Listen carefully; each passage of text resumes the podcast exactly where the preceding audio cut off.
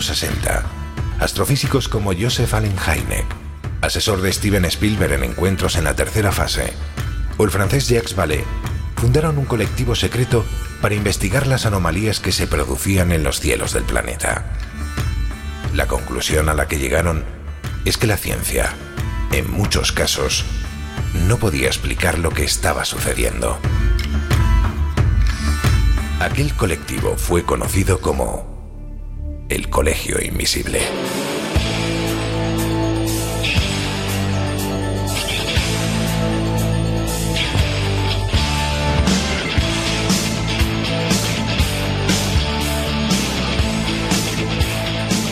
El Colegio Invisible, con Lorenzo Fernández Bueno y Laura Falcó en Onda Cero.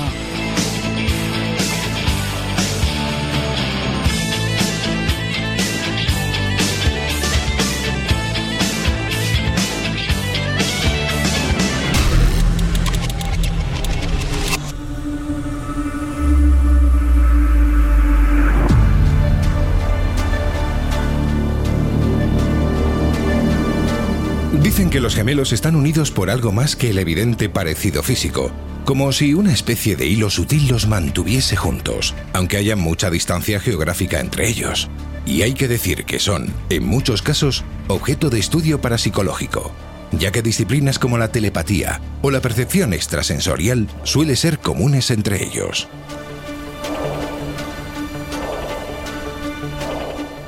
Pero no es la única conexión invisible que se produce durante la más tierna infancia.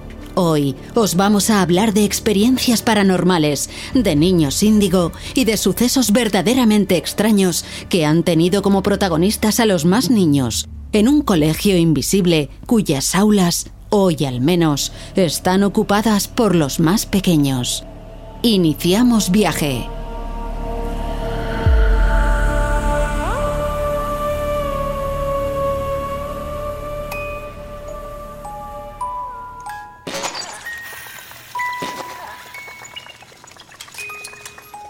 Hola, ¿qué tal? ¿Cómo estáis?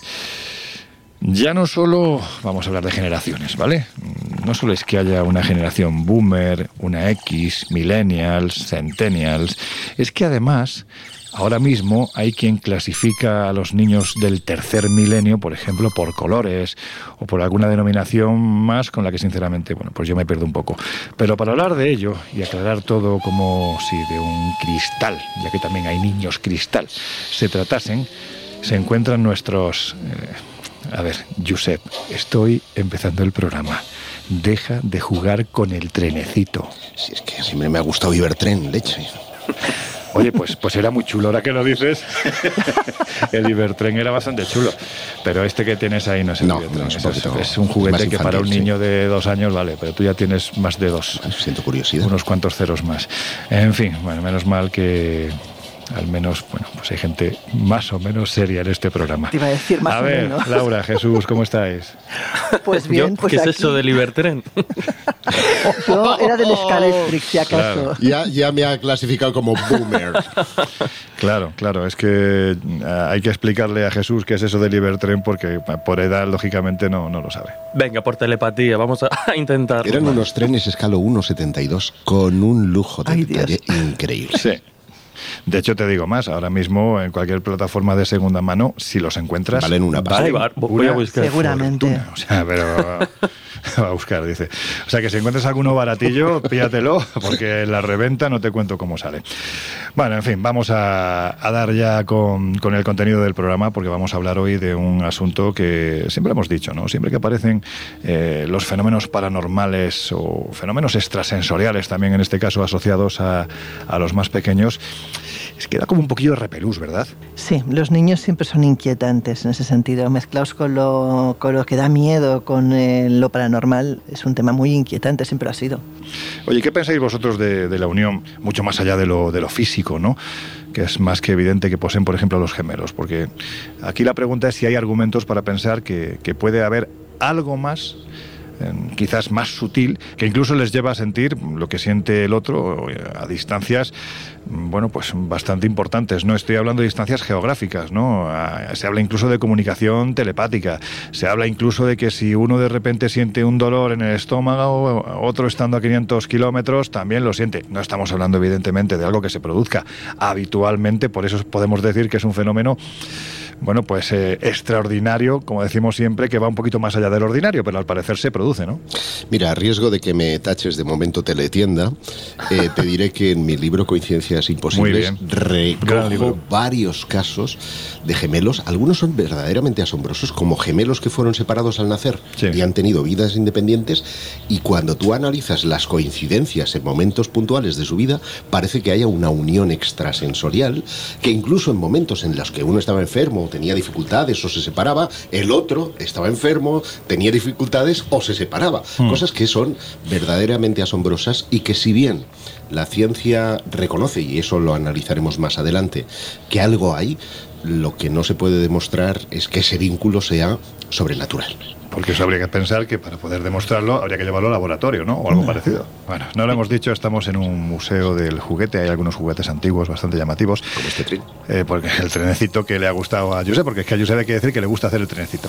O le gustan los trenecitos en este caso. Bueno, el caso es que hay un museo, para que os hagáis una idea, que es súper chulo, que es muy parecido a este en el que nos encontramos que se encuentra en la localidad de Candeleda. Es un museo muy, muy, muy, muy completo de juguetes, algunos muy, muy, muy antiguos. En ocasiones tienen ese punto, ¿no?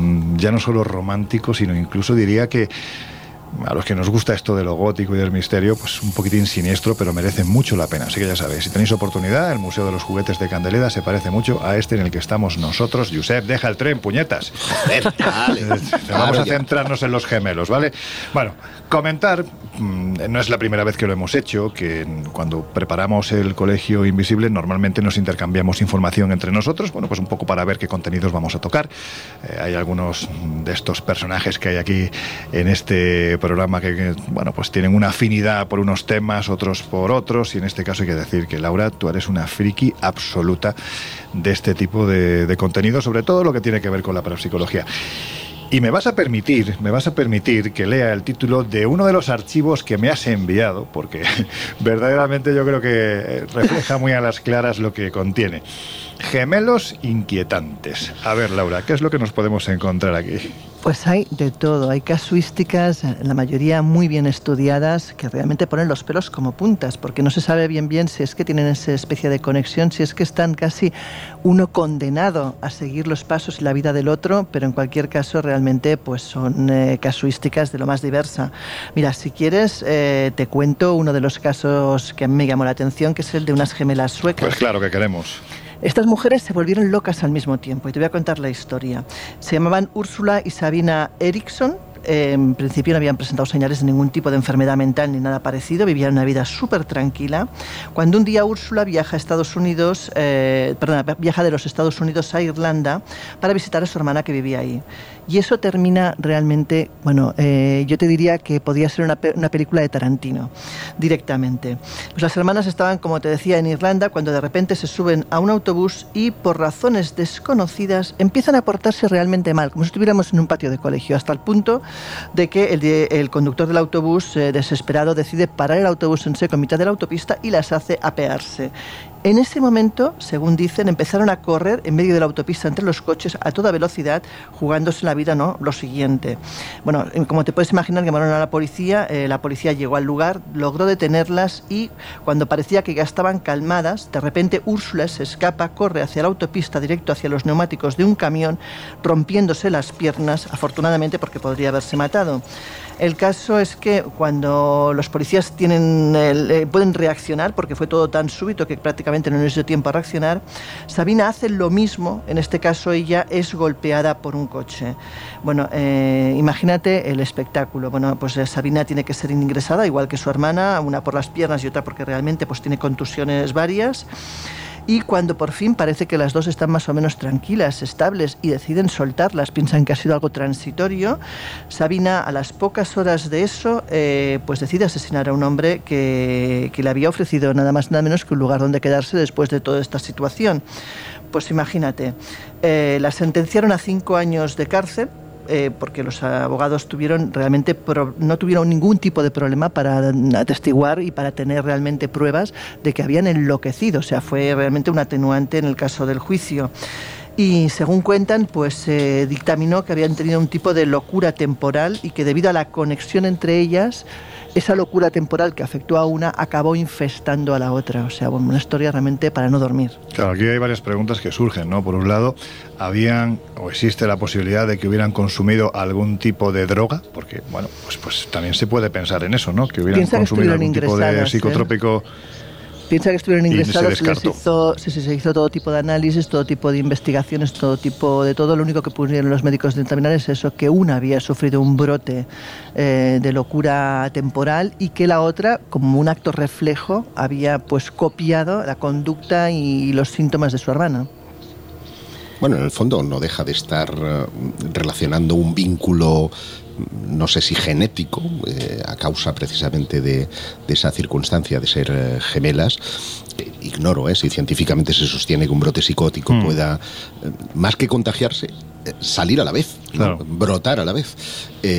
pero en cualquier caso es llamativo. Es llamativo, sí, también es llamativo, ¿no? Lo del personaje este que parece que le ofrece a una de las chicas es un poco raro. Como gratitud, a ver, Entiéndeme, no estamos hablando de que no sé, no, no, vamos, no vamos a justificar un crimen, lógicamente, pero, no, no, pero, que seguramente parece un poco turbia, ¿no? Que seguramente era alguien conocido o alguna persona pues, que tenía un cierto vínculo que le debió ofrecer a la chica mientras su hermana todavía estaba en el hospital, pues poderla alojar y la otra no sabe bien bien por qué, pues dentro de esa locura en la que en esa espiral de locura, pues lo asesinó.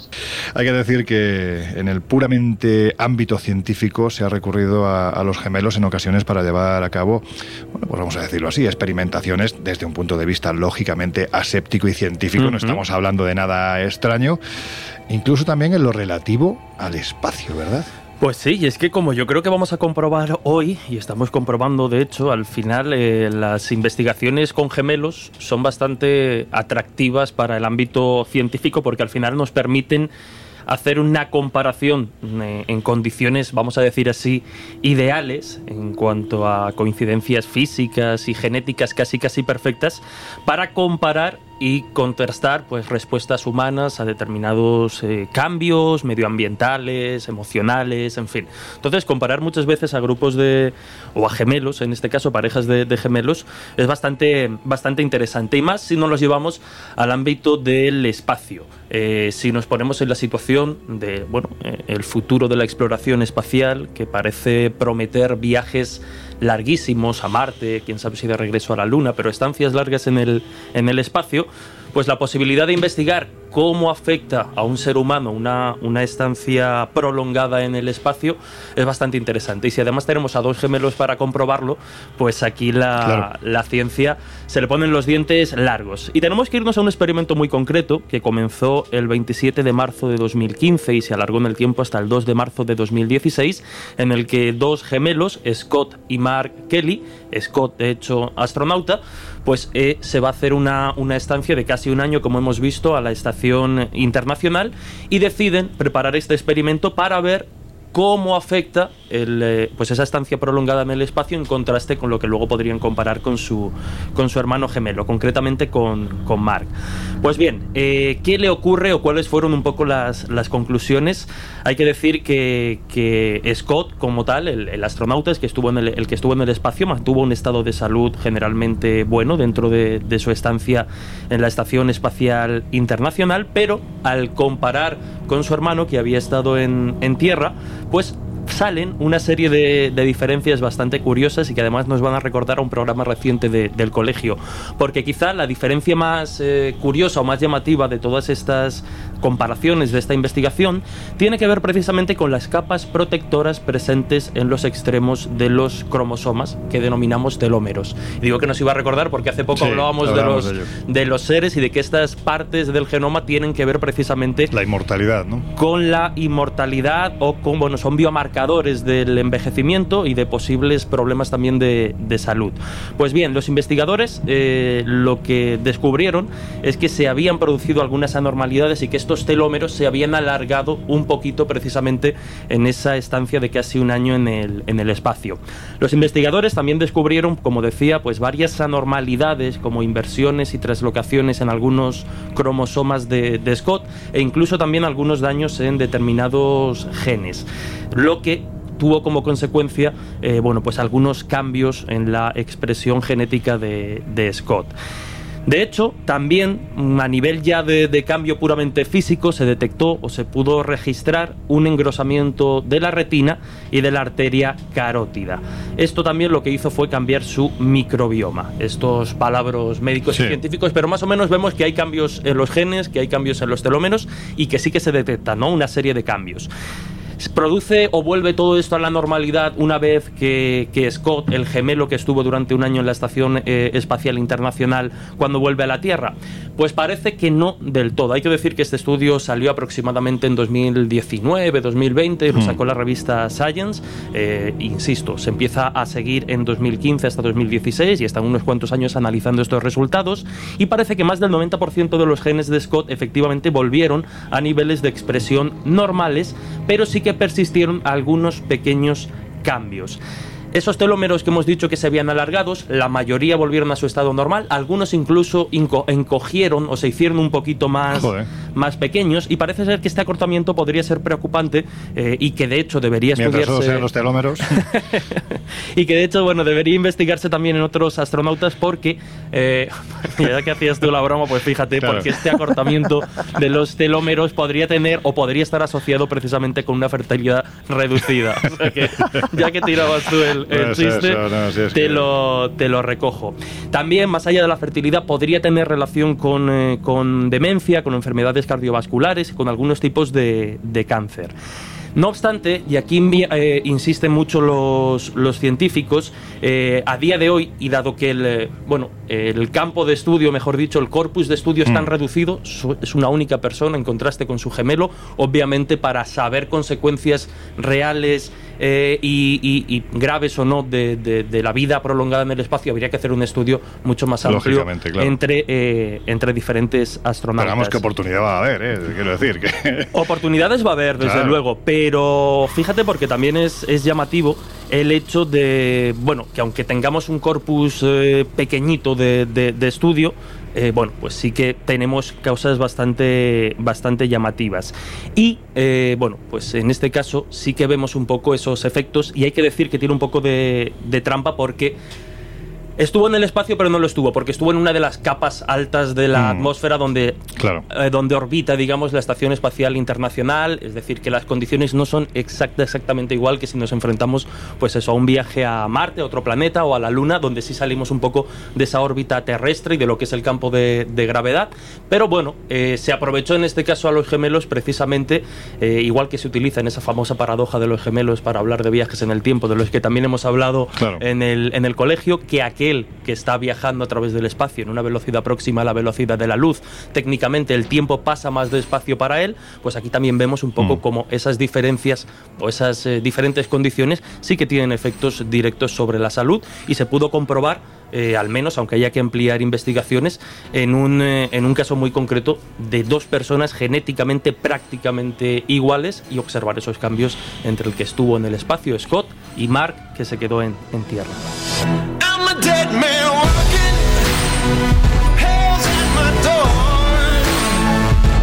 El Colegio Invisible. El periodismo de misterio ya está aquí, en Onda Cero.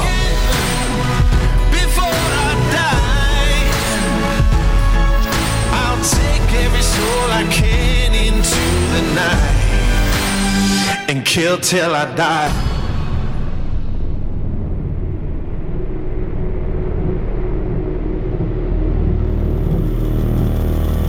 Bueno, pues como experimentación desde luego es súper interesante. Josep, qué pesadito estás hoy. Ahora, ¿por qué le das cuerda al muñequito?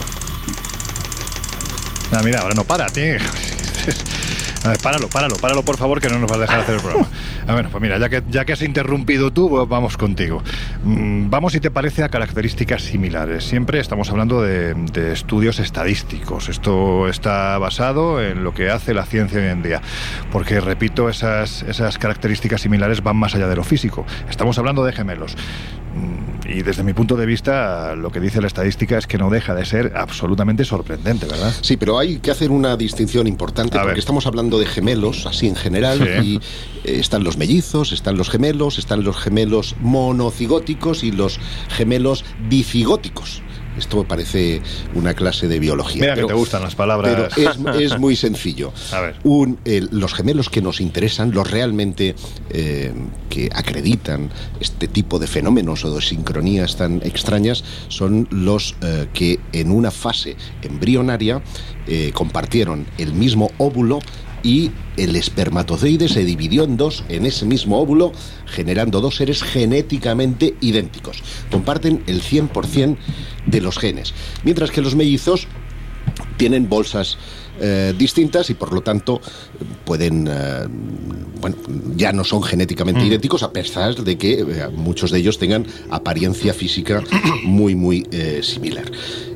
En España, según datos del Instituto Nacional de Estadística, uno de cada 80 partos son múltiples, con lo cual eh, tenemos ahí el 2,23% de los partos que son eh, de más de un, de un bebé. Y hay un, una, una, revista científica que en 2013 se encargó de realizar una curiosa eh, investigación analizando 663 parejas de gemelos univitelinos, por tanto, uh -huh. para evaluar su coeficiente intelectual y resultó que los gemelos idénticos tienen un 55% más de similitud en capacidad verbal eh, que los mellizos, un 32% más en capacidad espacial y un 62% más en velocidad de procesamiento y un 52% más en memoria. Son porcentajes muy altos. ¿eh? Son porcentajes muy claro, altos. Porque es la diferencia, no lo que estamos hablando nosotros del global. a lo mejor estamos estableciendo como coordenadas de vamos a llamarle de coincidencia, puede eh, explicarse por ese rápido procesamiento mental mm. que hace que lleguen a la misma conclusión cuando tú necesitarías a lo mejor un minuto más yeah. para llegar a esa misma historia. Lo que nos parece, por lo tanto, coincidencia o vamos a llamar muy entrecomillado, sobrenatural o parapsicológico, en realidad podría tener una explicación en términos uh, físicos. Hay un eh, este estudio que fue publicado en la revista Journal of Develop, De Developmental uh, Origins of Health, eh, fue dirigido por la doctora Seagal y, eh, insisto, llega a la conclusión de que los gemelos idénticos comparten el 100% de los genes y suelen ser compañeros muy cercanos. Por lo tanto, sus genes similares predisponen a tomar decisiones similares mm. en la mayoría de las áreas. Hay que decir que cuando dos bebés nacen a la vez, en el caso de los gemelos, son idénticamente, genéticamente idénticos, pero desde el minuto uno el ambiente ya está determinando que sus eh, personalidades sean distintas. Lógicamente. Uno puede poner el dedo en el enchufe y aprender la lección de que eso es peligroso y el otro no lo ha hecho y por lo tanto ya no tiene culturalmente esa, esa digamos, eh, sabiduría o conocimiento determinado. Igual que los factores ambientales. A uno le puede tocar más el sol que al otro. Eh, puede ser el primero en mamar y el, y el otro el segundo. Es decir, hay condicionamientos que hacen que a partir del minuto cero esos dos estanques que son idénticos empiecen a transformarse. Por claro. lo tanto, dentro de lo estadístico también es significativo que algunas de estas cosas resulten llamativas. Bueno, pues antes de hacer la siguiente pregunta, que también te la voy a hacer a ti, vamos a hacer una cosa. Porque seguramente entre nuestros oyentes tenemos algún que otro gemelo, alguna que, alguna que otra pareja de gemelos, ¿no? Nuestro teléfono de WhatsApp para que nos dejéis mensajes es el 628 985 161. 628 985 85161. Ahí tenéis este teléfono a vuestra disposición, vuelvo a repetir, para que nos enviéis mensajes tanto escritos como de audio a través del WhatsApp. Y si eres gemelo o gemela, pues si alguna vez has vivido alguna experiencia que puedas decir, bueno, pues esto no es muy normal, o he notado ese dolor en el estómago y de repente mi gemelo ha hecho lo mismo, me ha llamado para preguntarme, o lo que a mí más, creo que a todos nosotros más nos interesa, que es lo que tiene que ver con la siguiente pregunta. Josep, vamos a la telepatía entre gemelos. ¿Realmente es estadísticamente demostrable? A ver, es una creencia muy extendida que los hermanos gemelos están unidos por ese lazo tan especial que les ayuda a saber cuando, a pesar de estar separados, sienten un peligro o una amenaza que afecta a uno o a otro, como ya Laura ha indicado con hmm. algún caso. ¿no? Pero hay dos grandes posturas que están enfrentadas respecto a la telepatía en los gemelos. ¿no? Por un lado está la ciencia, que niega la existencia del fenómeno. Por lo tanto, eh, no, no, ya ni, ni, entra en si los gemelos son más predispuestos o no, porque de, de raíz niegan la telepatía. ¿Tampoco entra a estudiarlo? No, mm. lamentablemente. De hecho, niega la existencia misma de la telepatía, por lo tanto, no puede estudiar algo que para ellos no, no existe. Por el otro, hay cientos de testimonios que dan fe de todo lo contrario. Y mira, recientemente en Espacio Misterio colgábamos un vídeo de dos niñas de seis años que fue subido a las redes por su madre a través de, TikTok. Se llaman Heaven y Coti Garza. El apellido es castellano. Viven en Oklahoma ¿Eh? y eh, en los Estados Unidos. Ah, no, que eso es Alabama. Y han protagonizado. No, no es Alabama. Y han protagonizado vamos a llamarle un experimento científico, entre comillas, a nivel experimental, de telepatía. La madre con buen criterio separa a las niñas con, vamos, una especie de pared de plástico, ¿vale? Mm. Y les coloca siete piezas de Lego, de estas grandes, no de las Lego pequeñitas, de distintos colores. Entonces hace una cuenta atrás. Tres, dos, uno. Y las niñas tienen que levantar una al azar. Sí. Siempre coinciden. O sea, de siete aciertan seis. Esto ha sido la bomba en Internet porque em, hay un hashtag que creo recordar era Twins Telepathy o Telepathy Twins, no sé, una, cosa así, eh, en donde tú puedes ver un montón de vídeos de las niñas en cuestión, eh, alucinante, porque están leyéndose literalmente el, el, pensamiento, ¿no? Demuestran que hay una conexión telepática eligiendo precisamente a la vez la, pieza que mm, de otra manera pues era única, únicamente factor de, azar. En total el vídeo ha alcanzado 45 millones de visitas. 45 millones de visitas. Eh, hay una psicóloga infantil que se llama Cooks Fenstra que además publicó, esto ya es otra historia, el gran libro de los gemelos en 1999, en el que cuenta cómo se han encontrado cientos de casos de telepatía entre gemelos y a veces el uno sabe del otro que lo va a llamar, que le va a pasar cierta historia otras veces, compran exactamente lo mismo el mismo día, aún estando a miles de kilómetros de, hmm. distancia. ¿no? Hay un caso, el de Gemma, uh, Gemma Houghton, que... Eh, Madre mía, cómo has puesto el micrófono. No digo nada. que sintió que su hermana gemela necesitaba ayuda imperiosamente. Y esta adolescente británica se fue corriendo al baño y encontró a su hermana, Lynn, bajo el agua en la bañera había sufrido un ataque y se había resbalado. De no ser por la intuición de Gema, pues posiblemente se hubiera ahogado. ¿Casualidad? Puede ser.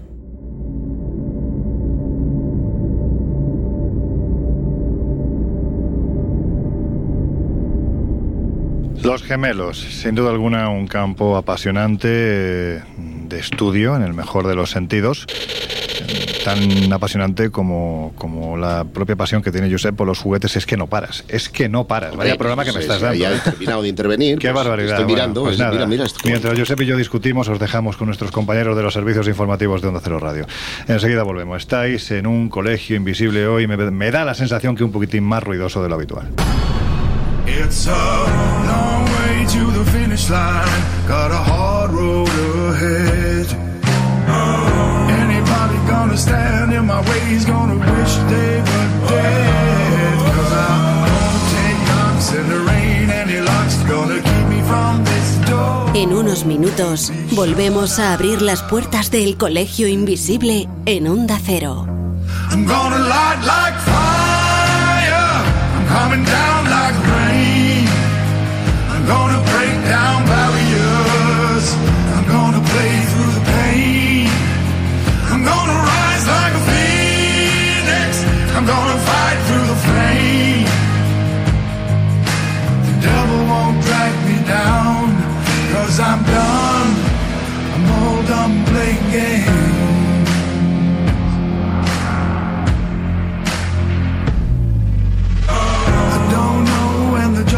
done, and the way isn't clear. Gotta stand against what I know's wrong, gotta face all my fears.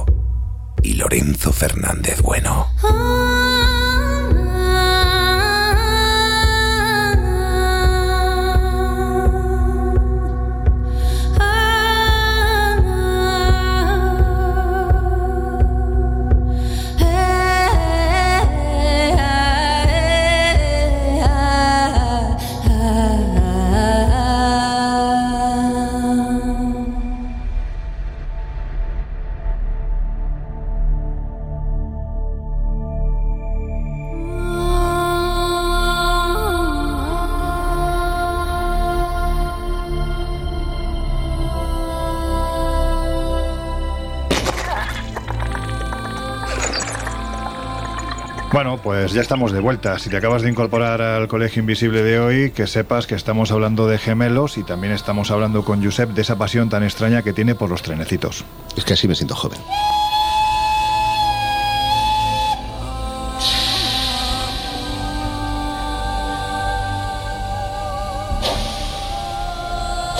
Bueno, estábamos también en esta primera media hora hablando de uno de los archivos que Laura nos ha enviado, pues para saber qué contenidos podíamos tocar hoy, ¿no? Acerca del fenómeno de los gemelos, de si existe la posibilidad estadística de que haya fenómenos físicos que se producen al mismo tiempo, aunque estén separados por una distancia tremenda. También si existe la posibilidad de que se produzca una telepatía. En ese archivo, que a mí me encanta, como lo ha titulado Laura, eh, Gemelos Inquietantes, hay que decir que hay otros casos, como por ejemplo el protagonizado por Jennifer y June Gibson que en fin, no sé si deja demasiadas dudas para pensar que, algo está ocurriendo, ¿no? Efectivamente, los gemelos nos generan inquietud en ese sentido de, esa relación telepática, esa relación casi distinta y, única que se produce entre ellos. Y el caso quizás eh, más claro es el de dos gemelas denominadas las gemelas silenciosas. Hablamos de Jennifer y June Gibson, eh, unas niñas que sufren un terrible acoso escolar al ser las únicas niñas de color de la zona. Ellas nacieron en Barbados el 11 de abril de 1963 y se trasladan a Gales, en Reino Unido, y cuando ellas eh, pues todavía son bastante pequeñas, empiezan a sufrir ese, acoso en la escuela. Cuentan los vecinos que lo curioso de estas niñas es que parecían comunicarse entre ellas con una jerga extraña, algo que nadie entendía, y además no solían comunicarse con el resto de adultos o con el resto de niños, parecían de hecho eh, no mudas, pero casi que, eran eh, algo como autistas, ¿no? porque no tenían ningún tipo de relación con los compañeros o con, incluso con sus padres, evitaban incluso hablar con sus padres.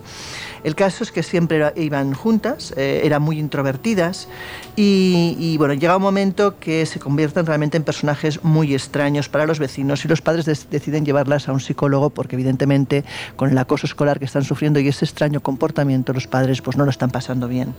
Es el psicólogo el que les dice que quizás sería bien que las separasen en dos colegios distintos para que cada una tuviera su espacio y no sufrieran quizás ese acoso también por además ser pues, introvertidas y silenciosas. Pero eso solo hace que empeorar las cosas. Según cuentan, llega un momento que empiezan a sufrir diferentes reacciones de alteración de conciencia en sus movimientos, en su pensamiento, incluso llegan a tener eh, episodios de, quedarse como catatónicas, imagínate. Está el, drama que deciden eh, sacarlas de los colegios donde están y eh, ni tan siquiera las vuelven a ingresar en otro colegio, sino que deciden pues dejarlas en casa. A partir de ahí eh, empiezan a descubrirse cosas muy curiosas de estas niñas. De hecho, ellos, ellas escribían un diario en esa especie de introversión. Y en los diarios hay frases tan inquietantes como la siguiente. Esta hermana mía, una sombra oscura robándome la luz del sol, es mi único tormento. Imagínate, o sea, el tipo de frases de dos niñas que además son relativamente pequeñas, ¿no? Según cuentan, ambas reconocen que una es la sombra de otra, que no las deja brillar, que no las deja vivir tranquilas, que las hace sufrir, que además se envidian a la vez eh, porque una piensa que la otra pues le, va mejor la vida, cuando las dos la verdad es que tienen un paralelismo total en, ese, en ese silencio y en ese acoso que sufren. Y, de hecho en los escritos se encuentran frases que denotan que lo que quieren es intentar deshacerse de ese sufrimiento que supone tener alguien idéntico. Eh, bueno, llegan incluso a hablar de matarse una a la otra, imagínate, de la posibilidad de que eso ocurra, ¿no? de que eran enemigas mortales, no, totalmente. Cuando desde fuera parecían al revés, que estaban muy unidas y que eh, tenían su propio mundo. Bueno, eh, llega un, momento que ya pues empiezan a, tener comportamientos anómalos, eh, delitos, robos, provocan incendios. Eh, según cuentan, probablemente es una reacción a esa situación de, bueno, de falta de, todo, de, ética, de falta de, saber cómo gestionar su vida y esto les hace acabar delante de un juez. El juez eh, determina que, tienen que recibir tratamiento médico, las condena de hecho en una prisión psiquiátrica durante más de una década para que fueran diagnosticadas y tratadas de esquizofrenia y ahí se gestó lo peor. Y cuando digo que se gestó lo peor es que eh, llegan a un acuerdo entre ellas, un acuerdo que lo que las lleva es a decidir que lo que tienen que hacer es una sacrificarse para que la otra pueda vivir una vida normal. O sea, realmente algo, vamos, dramático, tétrico, y no solo dramático y tétrico, sino que realmente lo llevan a cabo. Es decir, llegan a la conclusión de la que tenía que morir era Jennifer, no se sabe bien bien qué les llevó a que fuera ella la que tenía que morir, pero el caso es que en 1993... Pues que la otra, era, más, la otra era más lista, ya está. Así es posible, no lo sé.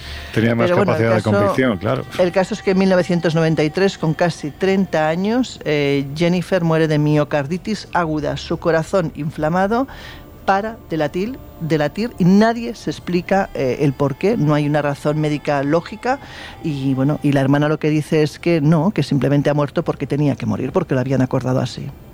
A partir de ese momento la hermana sí que empieza a llevar una vida normal. De hecho es la promesa que se hicieron, que la que se quedara viva tenía que prometer llevar una vida normal. Pero espera un momento, o sea, eso de que tenía que morir, o sea, decir, se le paró el corazón porque ¿qué estás dando a entender? Que en un momento determinado Según ella, consiguieron que se parara ese corazón. Eso, eso es lo que al menos se deduce de su relato y del posible relato médico que tampoco acaba de entender qué ocurrió realmente en el corazón de esta chica. O sea, médicamente no se nos explican realmente el, proceso por el cual de repente esta mujer que estaba completamente sana sufre esa anomalía y además de la manera que la sufre. Y de hecho la hermana, pues la explicación que da es muy clara, o sea, que ha muerto en el momento que habían pactado y punto.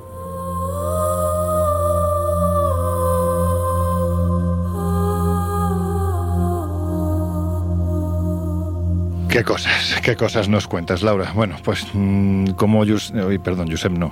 hoy me estoy metiendo mucho contigo, Josep. Pero ahora no toco juguetes. ¿eh? No, no, no, ya te he visto que te has quedado muy tranquilo. Y además está, está cogido un folio y no para de escribir. No sé si está en fase de, escritura automática. Más o menos. algo así. ¿no? Has recibido la inspiración de, ese muñeco que hay allí. Madre mía, nos recuerda un poco al de Poltergeist, el, el Arlequín. Es verdad. Sí, ¿verdad? Se un poquitín. Bueno, mientras no se mueva. Vigílalo, vigílalo. Mientras no se mueva. Que, lo tengo de espalda. Sí, sí, sí, sí. sí. Oye, vamos a ver. Eh, Jesús, hoy que estás muy proactivo, muy pro misterio. Hombre, hoy lo que estoy es muy, o sea, aligerando un poco lo que nos cuenta Laura, porque claro, viene con unas historias súper turbias, así que vamos a quitarle un poco de, peso. Es para que te pongas nervioso. Ya veo, ya. No, a mí lo que me pone nervioso es su camiseta, la que trae hoy. De Horror Machine, madre mía. Además es como, como el... Bueno, el pues catálogo de, monstruos. Sí, sería la camiseta de la, imagen de donde normalmente iría Shaggy, iría Scooby-Doo y demás, pero está metido el, viernes 13 era Michael, ¿no? Eh, sí, Michael Myers, Michael Myers, Freddy Krueger, el muñeco diabólico, Scream, bueno, pues pues y además en la matrícula un 6, un 6 y un 6. Yo acabo, acabo de caer, es un poco absurdo, pero somos un poco también nosotros grupo de Scooby-Doo, ¿eh? Sí, un poquito, es verdad. Sí, nos falta el perro. Nos falta el perrín, ¿no? Bueno, pues. Bueno, pues Loren tiene perro y yo tengo gato. Bueno, depende. depende de cómo se mire. Nos falta el perro o no, quién sabe, no voy a decir nada más. Bueno, eh. Jesús, que hay que decir que a veces las coincidencias en el día a día, bueno, pues que se producen entre, entre dos hermanos gemelos que viven vidas separadas, Jolines, es que no parece que tenga. o que deje mucho margen para una explicación lógica, ¿no? Porque es que son tremendas. Uf, es que claro, aquí ya entramos en el terreno que adelantaba antes un poquito mm. Josep, de, las coincidencias imposibles o sincronicidades extremas que, bueno, pues en casos muy concretos y sobre todo cuando tienen a, hermanos gemelos como protagonistas, como dices, ¿no? Como mínimo da para reflexión y decir, ostras, es que ya es casualidad, ¿no?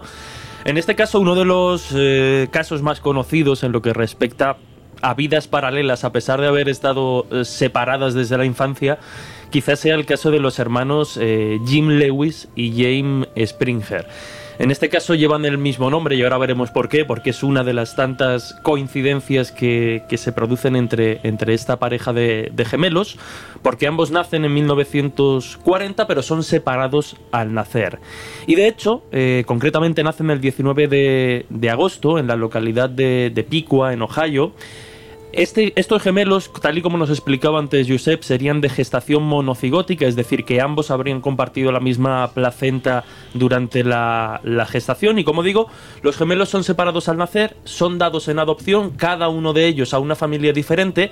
Y además, eh, parece ser que cada una de estas familias, cuando se queda con el niño correspondiente, se les da a entender que el otro gemelo ha fallecido. Por lo tanto, estos dos hermanos eh, crecen y desarrollan su vida sin saber que habían tenido un hermano y mucho menos que era que estuviera vivo que estuviera vivo mm. y que fuera y que fuera gemelo de esto son conscientes eh, y lo descubren digamos ya pasado muchos años prácticamente a la edad de, de, 39 años. Es cuando uno de ellos es consciente de que su eh, de que tuvo un hermano gemelo de que había sido dado una adopción a otra familia y de que al contrario de lo que había pensado durante casi toda su vida que es que estaba muerto pues descubre que está vivo.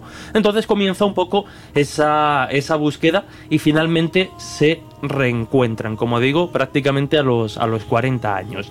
Y hasta aquí, bueno, pues eh, todo puede ser, digamos, fácilmente explicado, lo podemos enmarcar dentro de una de tantas experiencias de, adopción o de separación de hermanos, gemelos, al nacer y que de repente con los años descubren que, que, tienen, que tienen más familia, ¿no? Familia biológica en este caso de la que aparentemente pensaban.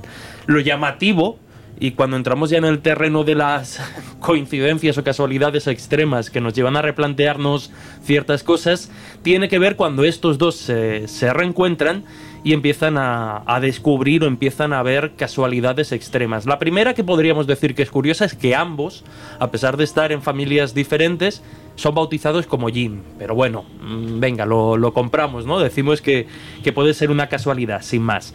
Pero eh, empiezan a hablar y descubren, entre otras cosas, por ejemplo, que ambos se habían casado una primera vez con una mujer llamada Linda.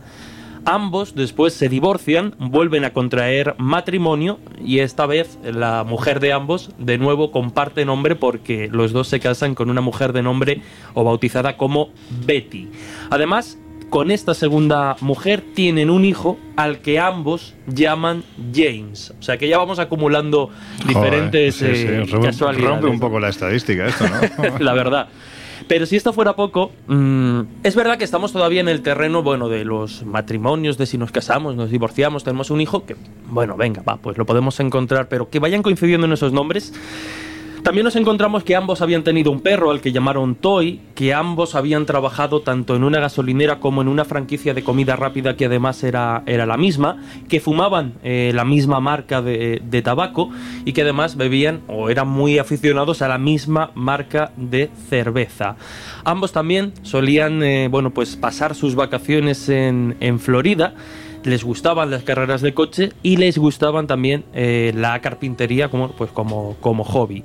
Y además parece que ambos rechazaban, dentro de eran aficionados al deporte, rechazaban o no les gustaba como tal el béisbol. Pero es que, eh, y aquí ya nos vamos un poco al terreno médico que ya hemos pasado un poco por encima en algunos casos concretos, los dos habían desarrollado problemas cardíacos y sufrían también leves episodios de, de, de migrañas.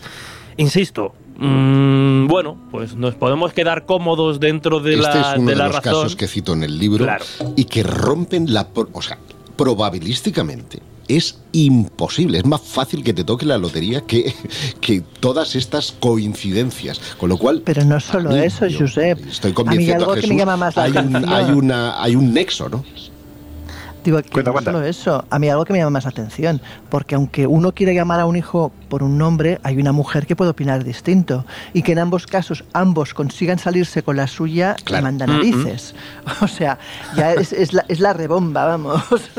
Sí, sí, vamos a ver. O sea, es que estamos hablando de un cúmulo de casualidades que, que es que yo no sé aquí la estadística en qué parte juega. Porque da la sensación de que ahí lo que había, que creo que es por donde estamos intentando ir, era una conexión mental entre ambos gemelos, que les llevaba a tomar las mismas las decisiones. mismas decisiones, ¿no? efectivamente. ¿Y esto cómo es posible? No, bueno, científicamente no se sostiene, no con se lo cual hay que hablar de ese nexo invisible que les une y que hoy por hoy la ciencia no reconoce porque no cree en la telepatía y a lo mejor el día que sienta la curiosidad por investigar la telepatía desde un, o sea, es que desde los años 50 se han abandonado ese tipo de experimentos uh -huh. en la Universidad de Yale, pero serían súper interesantes hoy día con la tecnología y los filtros, eh, no una investigación de sesgo, eh, una investigación científica que mm, pudiera probar cosas tan apasionantes como esta. Sería interesante, desde luego. Bueno, pues ya sabéis, nosotros hacemos aquí nuestra particular estadística a través de qué? Pues del teléfono de WhatsApp del programa del Colegio Invisible, que es el número 628-985-161. Lo voy a decir un poquito más despacito y además me voy a extender aquí cinco segundos contándoos que estamos hablando de gemelos para que cogéis un papelito y un lápiz. Venga, allá va. Qué antiguo soy, ¿verdad? Con lo fácil que es coger el teléfono y apuntarlo hoy en día. ¿Verdad? Bueno, pues ahí, ahí va el número de, de WhatsApp.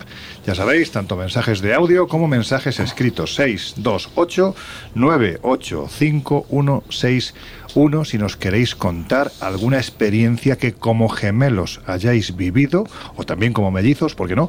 O simplemente que lo habéis o como hermanos. Efectivamente, o sea que conocéis a una pareja de gemelos que resulta que tienen una serie de, de capacidades. También estamos, ya sabéis, en Twitter como arroba coleoinvisibleoce y en Instagram y en Facebook como el Colegio Invisible en Onda Cero.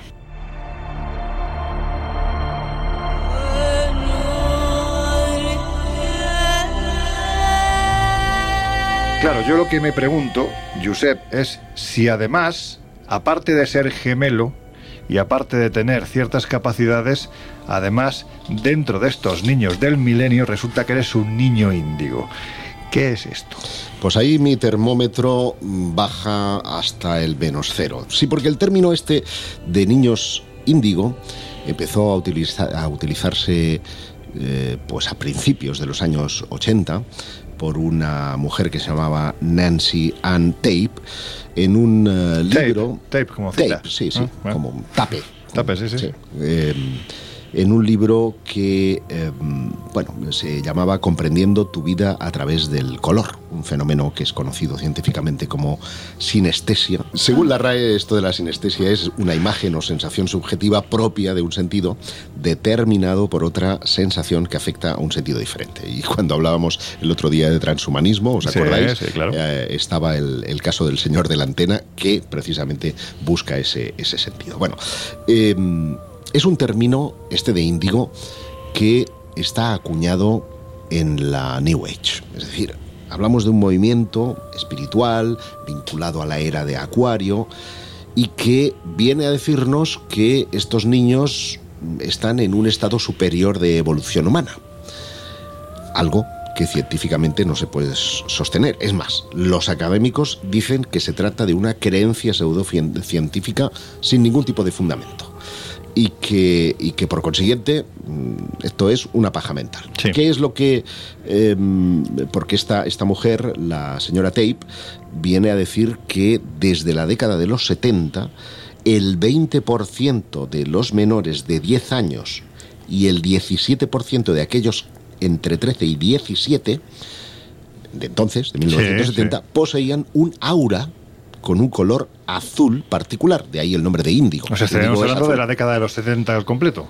Eh, efectivamente, es pues que son pues los. Tendré que mirar a ver si tengo yo alguna cosa de esas. Son los boomers, no, son los X, ¿no? no, somos los. exactamente, la generación X. Pues la generación X. ¿A qué más mola? Eres índigo, tío. Te veo un aura azul. Sí. Ahora, ahora lo estoy empezando Pero a ver. porque voy disfrazado de avatar. ah, no, leche, que es el juguete ese que tienes detrás, que da iluminación de color azul.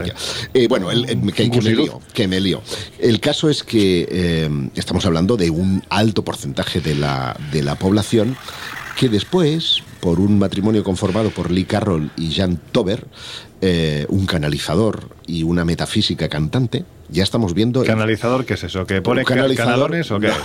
Es aquel que es medium, que, ah, que vale, canaliza, a través de su energía, vale, espíritus, vale, bla, bla. ¿Cómo va la ciencia a tomar atención a todo esto con eh, sí. semejantes, con perdón, eh, individuos que mm, están vendiendo una determinada filosofía? Porque mm. vienen a decir nada, nada más y nada menos que las características de estos niños son sentirse espiritualmente despiertos, una capacidad imaginativa mayor que la del promedio, una intuición súper desarrollada, espontaneidad extrema, rechazo a la moral estricta, eh, una gran sensibilidad, una escasa capacidad de concentración, resistencia a la memorización y a ser solamente un oyente, tendencia a permanecer quieto salvo que algo le interese particularmente, exceso de energía, curiosidad exacerbada. Oye, ¿no suena esto a algo como un trastorno de déficit de atención adquirida o una hiperactividad? Sí, sí, sí, bueno, pues eso es fundamentalmente lo que dicen uh, los psicólogos.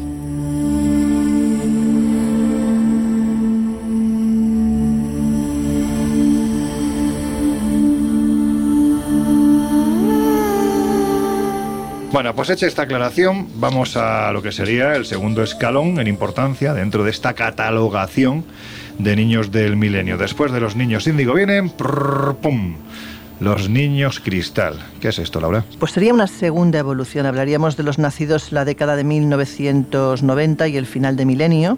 Teóricamente vienen a terminar lo que los índigo empezaron o a evolucionar un poco más eso y nuevamente pues tienen una serie de características. También dicen, por ejemplo, que tienden a hablar más, más eh, tarde que otros niños, poseen habilidades psíquicas, están en sintonía con su interior no manipulan a las personas, miran fijamente, afrontan los retos directamente cara a cara. Los ojos son bastante redondos y suelen tener colores singulares, son espontáneos, actúan sin medir las consecuencias, fuerte sentido del equilibrio, afectuosos, expresivos, les gusta la música y el canto, pueden tener sobrecargas sensoriales, fuertes respuestas físicas frente a eventos negativos, tienen un amor profundo por lo que les rodea, por, por sus familiares, amigos, mascotas, etcétera son honestos y eh, bueno, su propósito sería la pacificación y sanación espiritual del mundo y hacer que otros aprendan pues a, a, lo mismo, al mismo camino. Estos son los niños cristal y tú, Jesús, como te gusta, como te gusta tanto los colores, ya lo has dejado muy claro al principio, pues vamos si te parece a que del tirón, porque hay unos cuantos escalones más, pues nos cuentes cuáles son esos escalones, ya sabes, pues, pues brevemente.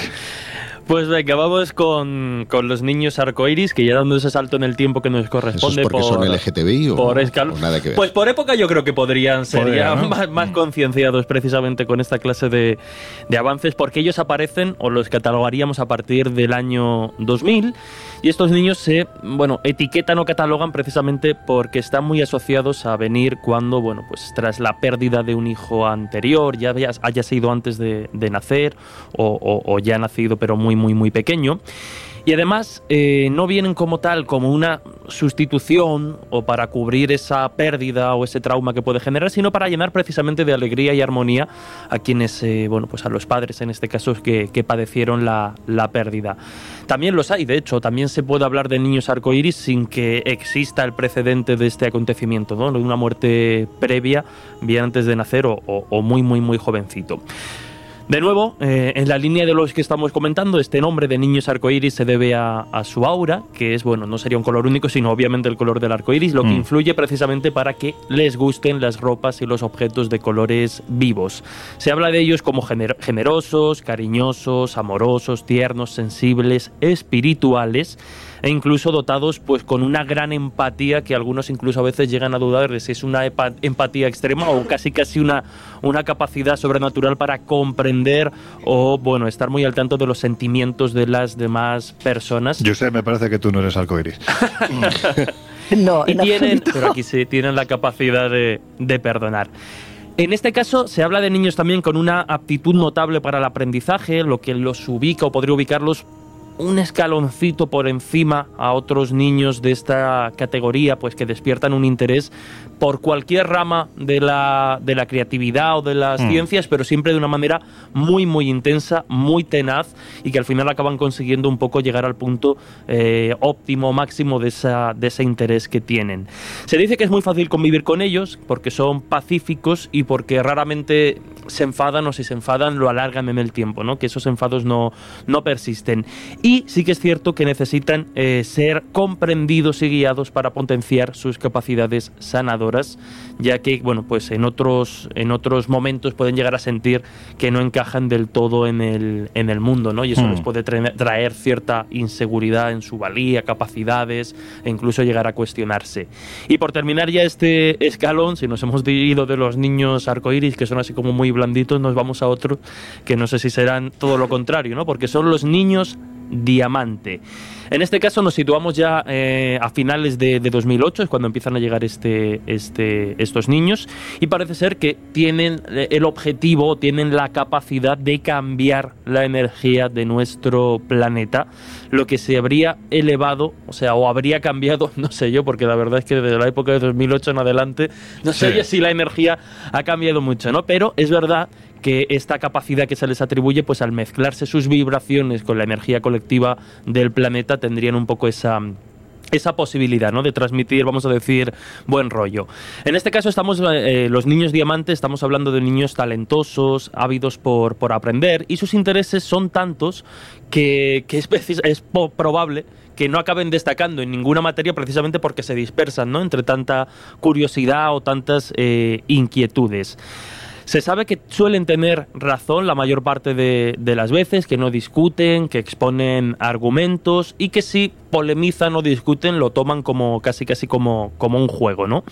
No juzgan a los demás y sus razonamientos les muestran a sus interlocutores que están equivocados. Se dice también un poco de estos niños diamantes, recordamos que los empezaríamos a situar o empezarían a nacer a partir del año 2008, que no se presentan como líderes ya que sus convicciones son universales, por lo que como tal no se identifican con grupo alguno, sino que serían parte un poco de ese todo universal que comentábamos al, al principio.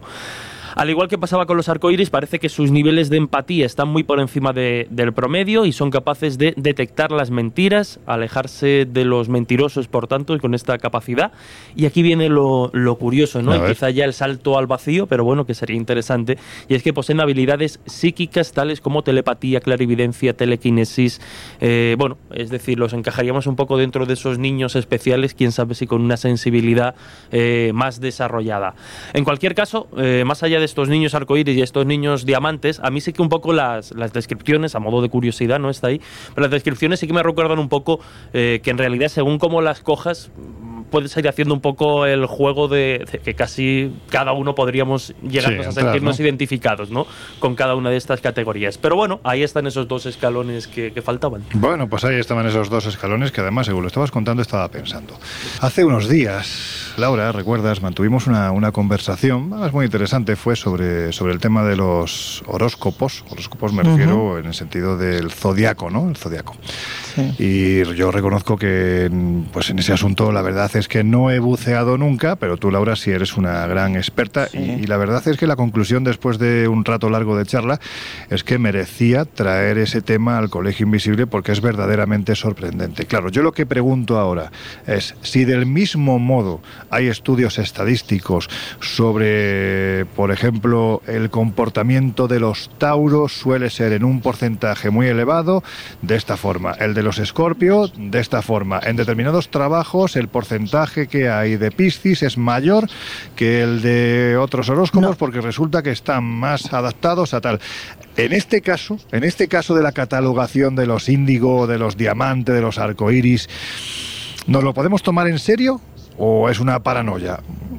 Pregunto esto por, por establecer una comparativa con algo que normalmente se suele tomar como muy friki, como es el horóscopo, pero que realmente te deja sorprendido cuando te pones a profundizar en ello. A ver, yo, yo creo que esto es fruto de un movimiento. Es decir, del movimiento Nueva Era, de una época en que, bueno, en que tenéis una serie de creencias, una serie de historias eh, no creo en ello realmente como algo mm, eh, cierto o serio.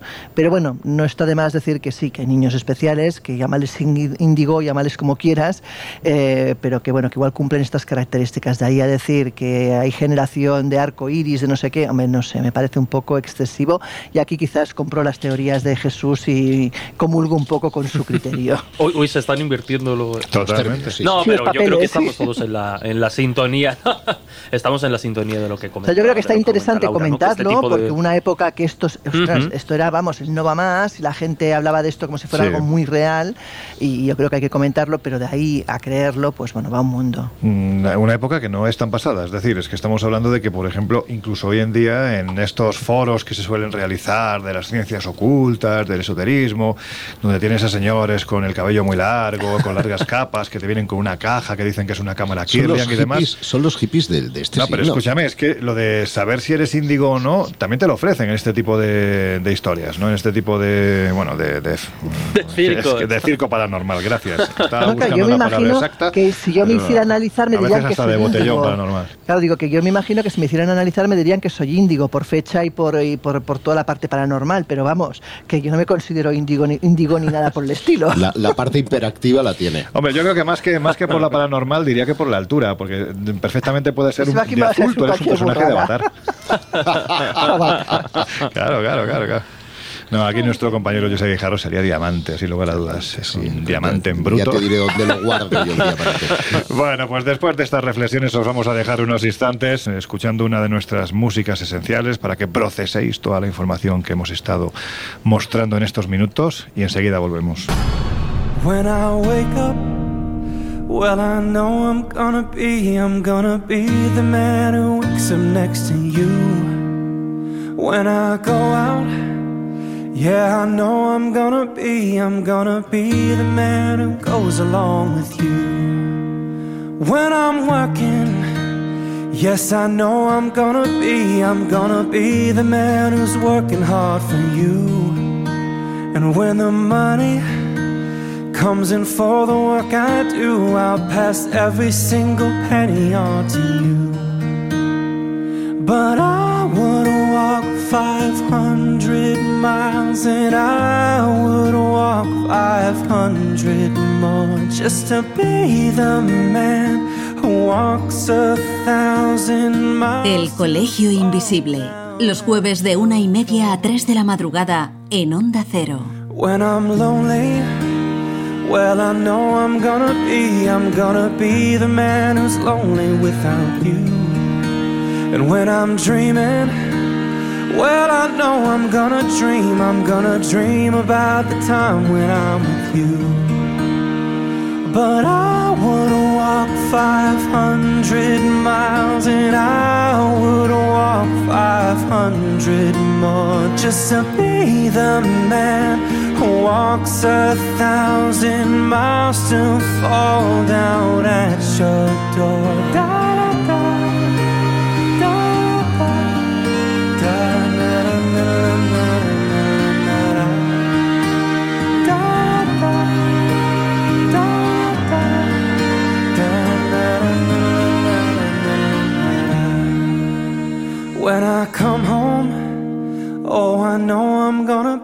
I'm gonna be the man who's coming home to you.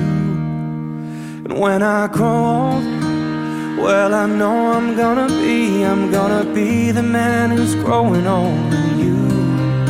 I'm gonna be the man who's growing old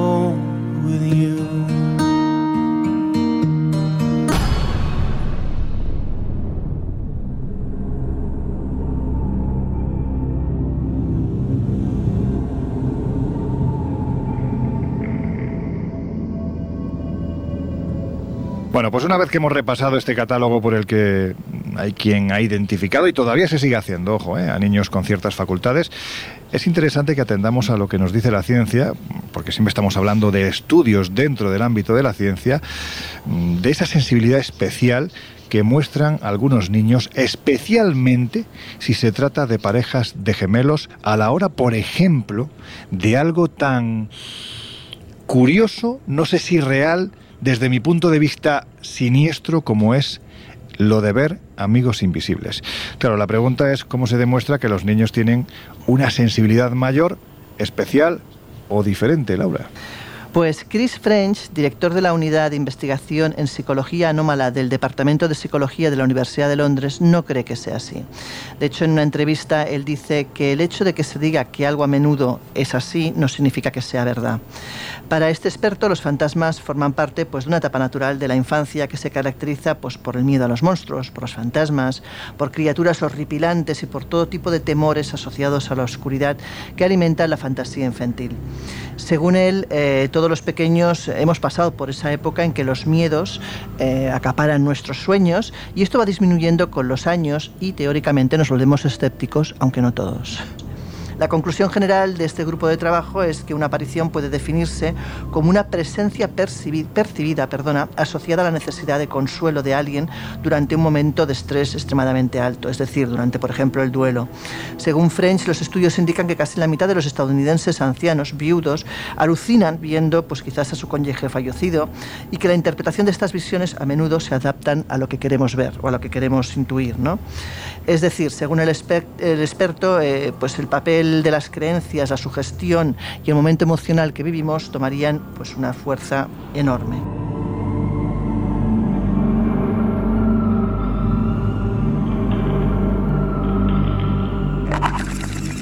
Bueno, pues vamos a intentar, ya que, ya que estamos hablando de, sucesos que, que, a mí particularmente, yo creo que a todos, ¿no? Nos llaman poderosamente la atención por el hecho de que se producen no sabemos en qué universo, si el universo mental, onírico o físico, pero parece que a nadie le interesa buscar una explicación a esto mismo que nos acaba de contar Laura, ¿no? Que es el, fenómeno de los niños invisibles, ¿no? Perdón, del...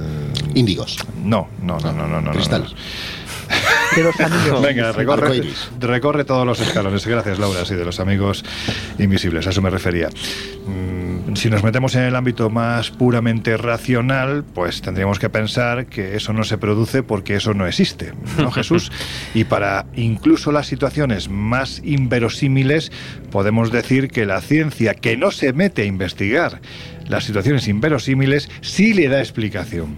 Hmm. ¿no? Bueno, Laura ha citado ya a un, a un referente de alguna forma que es Chris French, que como, como ya adelantábamos es un psicólogo especializado, entre otras cuestiones, en creencias paranormales. Y fíjate, porque antes de entrar un poco a desmigar el, el asunto, eh, French es de los que mantienen, como tantos otros investigadores, que realmente la, la, la experiencia paranormal o fantasmal para el testigo que la padece, en muchas ocasiones, descartando obviamente el mínimo porcentaje de fraude y estas cuestiones, la experiencia como tal es, es real para, el testigo eh, y la procesa y la interpreta a nivel interno, a nivel cerebral, como algo real. De hecho, si nosotros hiciéramos un electro para ver un poco las similitudes entre lo que es un recuerdo de experiencia paranormal y, el recuerdo de la cerveza que me tomé ayer con mis amigos por la tarde, es decir, de un hecho que ha tenido lugar mm. en la realidad física, digamos que los, eh, el patrón va a ser similar, ¿no? Es decir, lo vamos a asimilar y lo procesamos como algo que,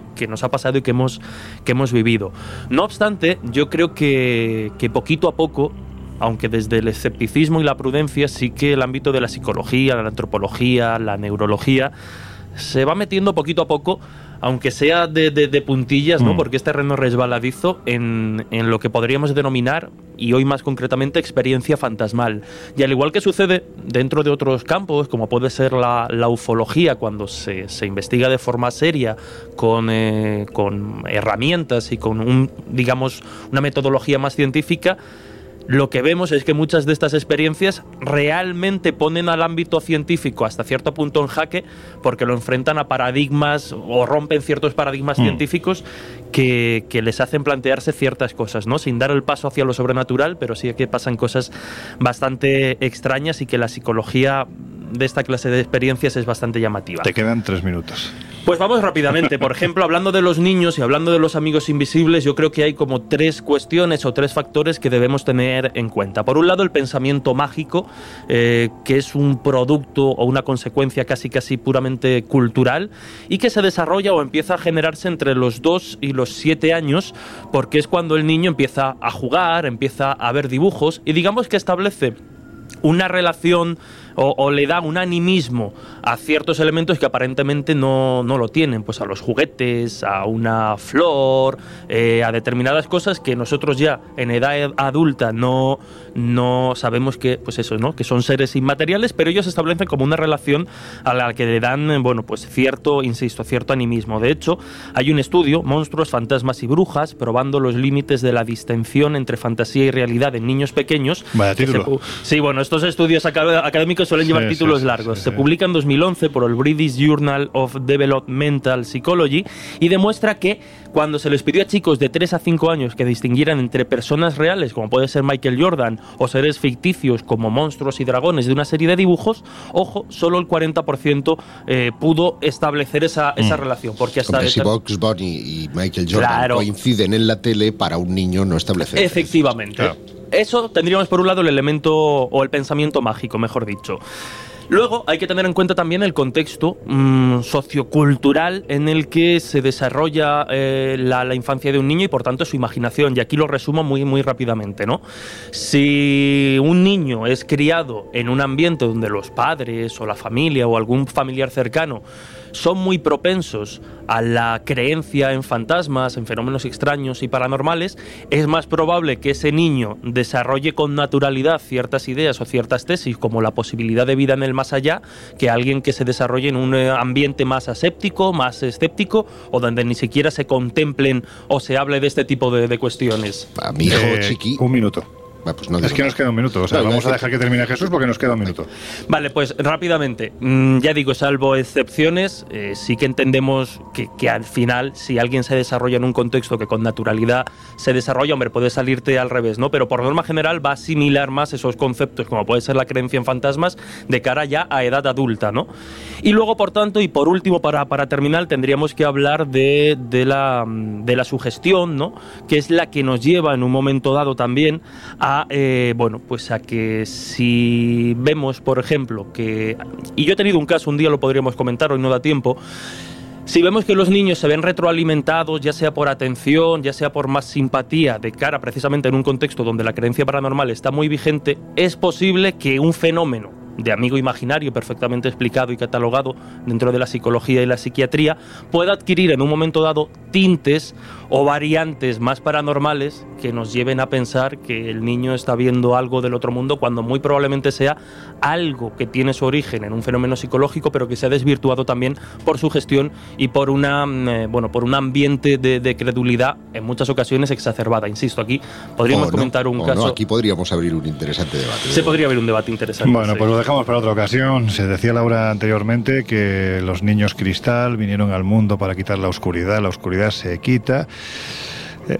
eh, con, luz y sobre todo con menos contaminación.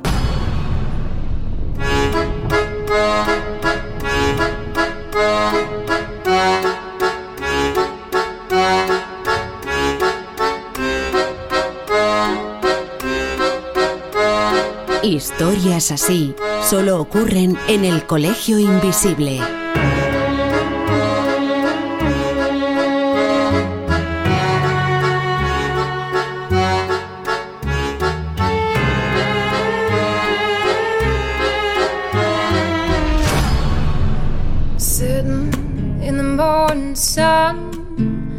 I'll be sitting till the evening comes, watching the ships roll in, and I watch them roll away.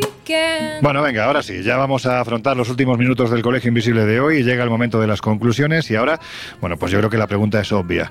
¿Hay posibilidad, creéis que es posible que los niños, especialmente los gemelos, tengan algún tipo de capacidad extrasensorial de la que incluso ellos en ocasiones son conscientes o cuando no son conscientes de ello para que se produzcan fenómenos como los que, hemos estado hablando a lo largo de estos minutos, ¿no? Coincidencias imposibles, telepatía, clarividencia, en fin. Mira, y ahora si quieres cuéntalo de Chiqui. De, no, si has dicho no se quede chiqui, no, bueno, una, nada, estupidez. Eh, para mí, rotundamente sí. Es decir, existe un, un nexo toda vez que la ciencia se decida a investigar a fondo este tipo de fenómenos, los eh, de percepción extrasensorial, es muy posible que los gemelos se lleven la palma en cuanto a aciertos.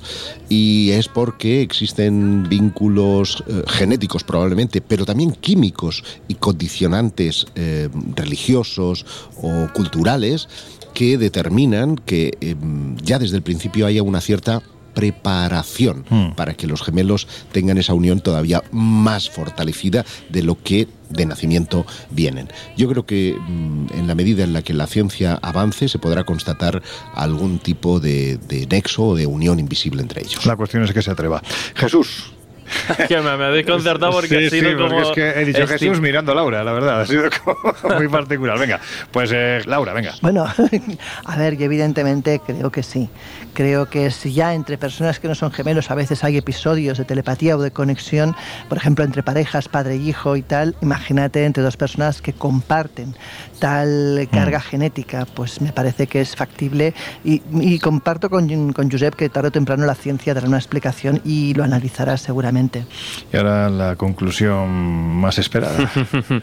no, bueno, yo tal y como decía al principio, sí reconozco que creo que, que concretamente en el caso de los gemelos nos encontramos ante situaciones que en muchas ocasiones nos rompen un poco el, el paradigma y son indicios de que quizás sí que exista algún tipo de vínculo especial que dé pie precisamente a situaciones como las que hemos comentado, algunas más flagrantes y que también juegan un poco eh, con la pura y dura casualidad, pero amontonada de forma bastante extraña. Y luego, por otro lado, un poco más en la última, eh, eh, en la última parte del programa con respecto a si los niños y más concretamente los gemelos tienen algún tipo de, sensibilidad especial. Yo no sé si llamarla especial o no, pero está claro que los niños hasta una edad más o menos determinada observan el mundo eh, libre de, de, anclajes ¿no? a determinados sesgos, a determinadas cuestiones y lo observan desde luego de, otras, desde otras gafas. Y es posible que precisamente en ese, en ese modo de, observación, de enfrentarse y de relacionarse con el mundo, pues haya pie a que sucedan cosas más o menos eh, extrañas, llamativas, que desde un prisma podamos catalogar o podamos meter en el saco de lo paranormal o lo extraordinario, pero que también desde un prisma científico, como estábamos comentando, ¿no? desde la más pura psicología y psiquiatría, también nos den pie a fenómenos que por norma general ya no se dan en el mundo de los, de los adultos. Por ejemplo, pasa con muchas eh, parapsomnias y cosas que, que, nos pasan mientras dormimos, que normalmente se desarrollan en un ámbito de, de, edad muy corto, hasta los 7, 8, 9 años. Es extraño que después ya pase a los adultos, que puede pasar. Por eso digo que realmente en la infancia nos enfrentamos también a fenómenos eh, fisiológicos, mentales y psicológicos que también hasta cierto punto son desconocidos y en los que hay que seguir investigando, ¿no? Entonces estamos en ese terreno resbaladizo, en esa fina línea entre si nos decantamos por lo ultra mega extraño o por fenómenos que aún no están completamente estudiados.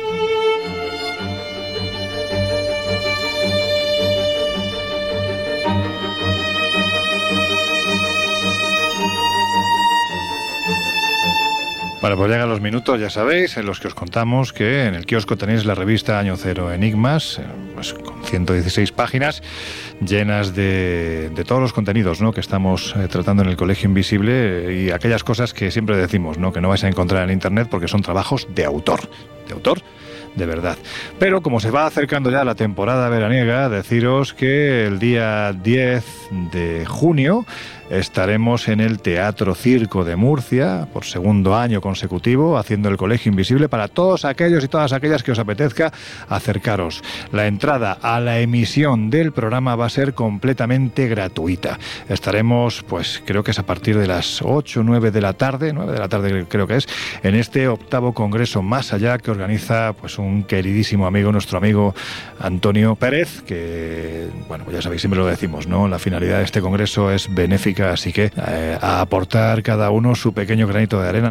Nosotros lo hacemos realizando el Colegio Invisible en directo para todos los que queráis acercaros. Vuelvo a repetir, la entrada para la emisión es completamente gratuita. Pero en fin, que viene junio cargadito de regalos. Siete días más tarde estrenamos evento vamos a tener en el pleno centro de Madrid una jornada intensa y apasionante que tratará sobre conspiración y geopolítica.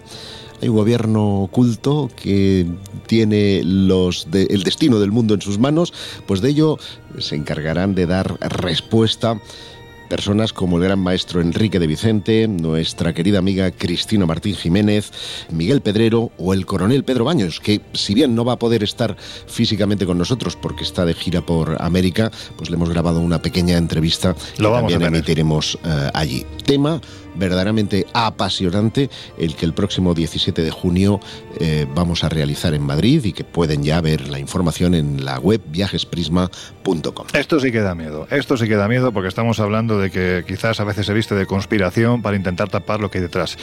Y lo que hay detrás, si es lo que nos van a contar los compañeros que acabas de citar, es que da, mucho miedo. Pero en fin, eh, apenas yo creo que ni siquiera un mes después, porque estamos hablando de tres semanas después de este evento, alguien se va a Roma.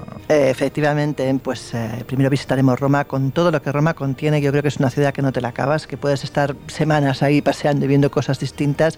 Recorreremos las catacumbas, recorreremos pues eh, el Coliseo, el Vaticano, bueno, todo lo que hay que ver y mucho más. Luego hablaremos de leyendas, hablaremos de fantasmas, porque hay historias de fantasmas increíbles en Roma.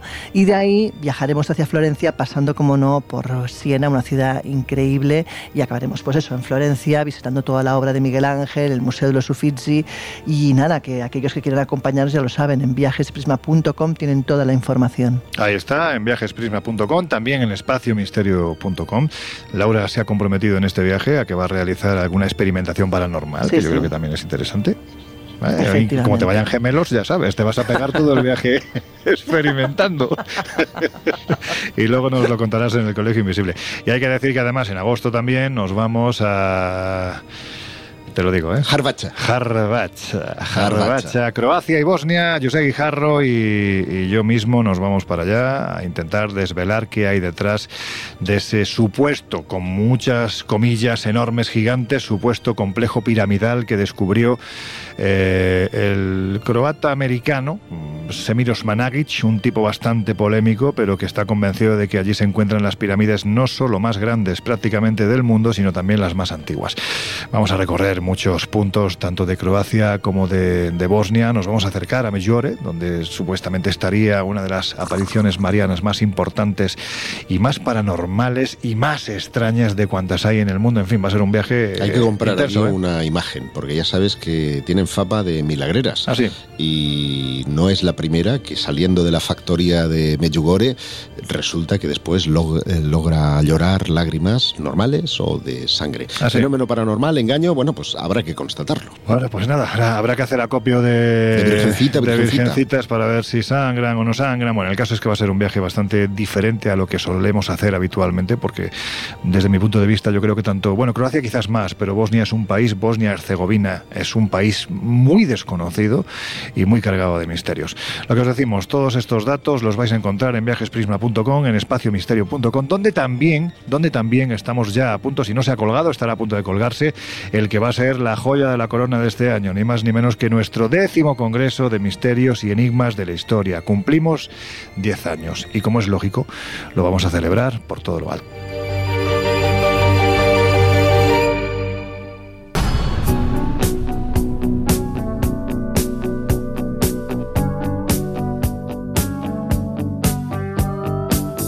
El Colegio Invisible con Lorenzo Fernández Bueno y Laura Falcó en Onda Cero. Ha llegado el momento de despedirse, nos quedan muy poquitos minutos eh, y creo que, queridos compañeros, vais a despedir vosotros porque el puñetero Arlequín ya no está donde estaba. Adiós, hasta la semana que viene, aquí os dejo. pues, eh, pues, pues, sí que se va de verdad. Al final se ha ido a jugar él. No, no, se ha ido. Laura, hazlo, hazlo Bueno, ya sabéis, ya sabéis que en el fondo eh, es un gran temeroso de todo lo paranormal y de todo lo extraño, así que no me extraña que se haya ido corriendo. Pero bueno, que como dice Lorenzo siempre y como decimos todos, espero que la semana que viene nos veamos y que seáis muy, muy felices. Hasta pronto. Les dejamos con No Sonoras. Hasta luego. Hasta la semana que viene.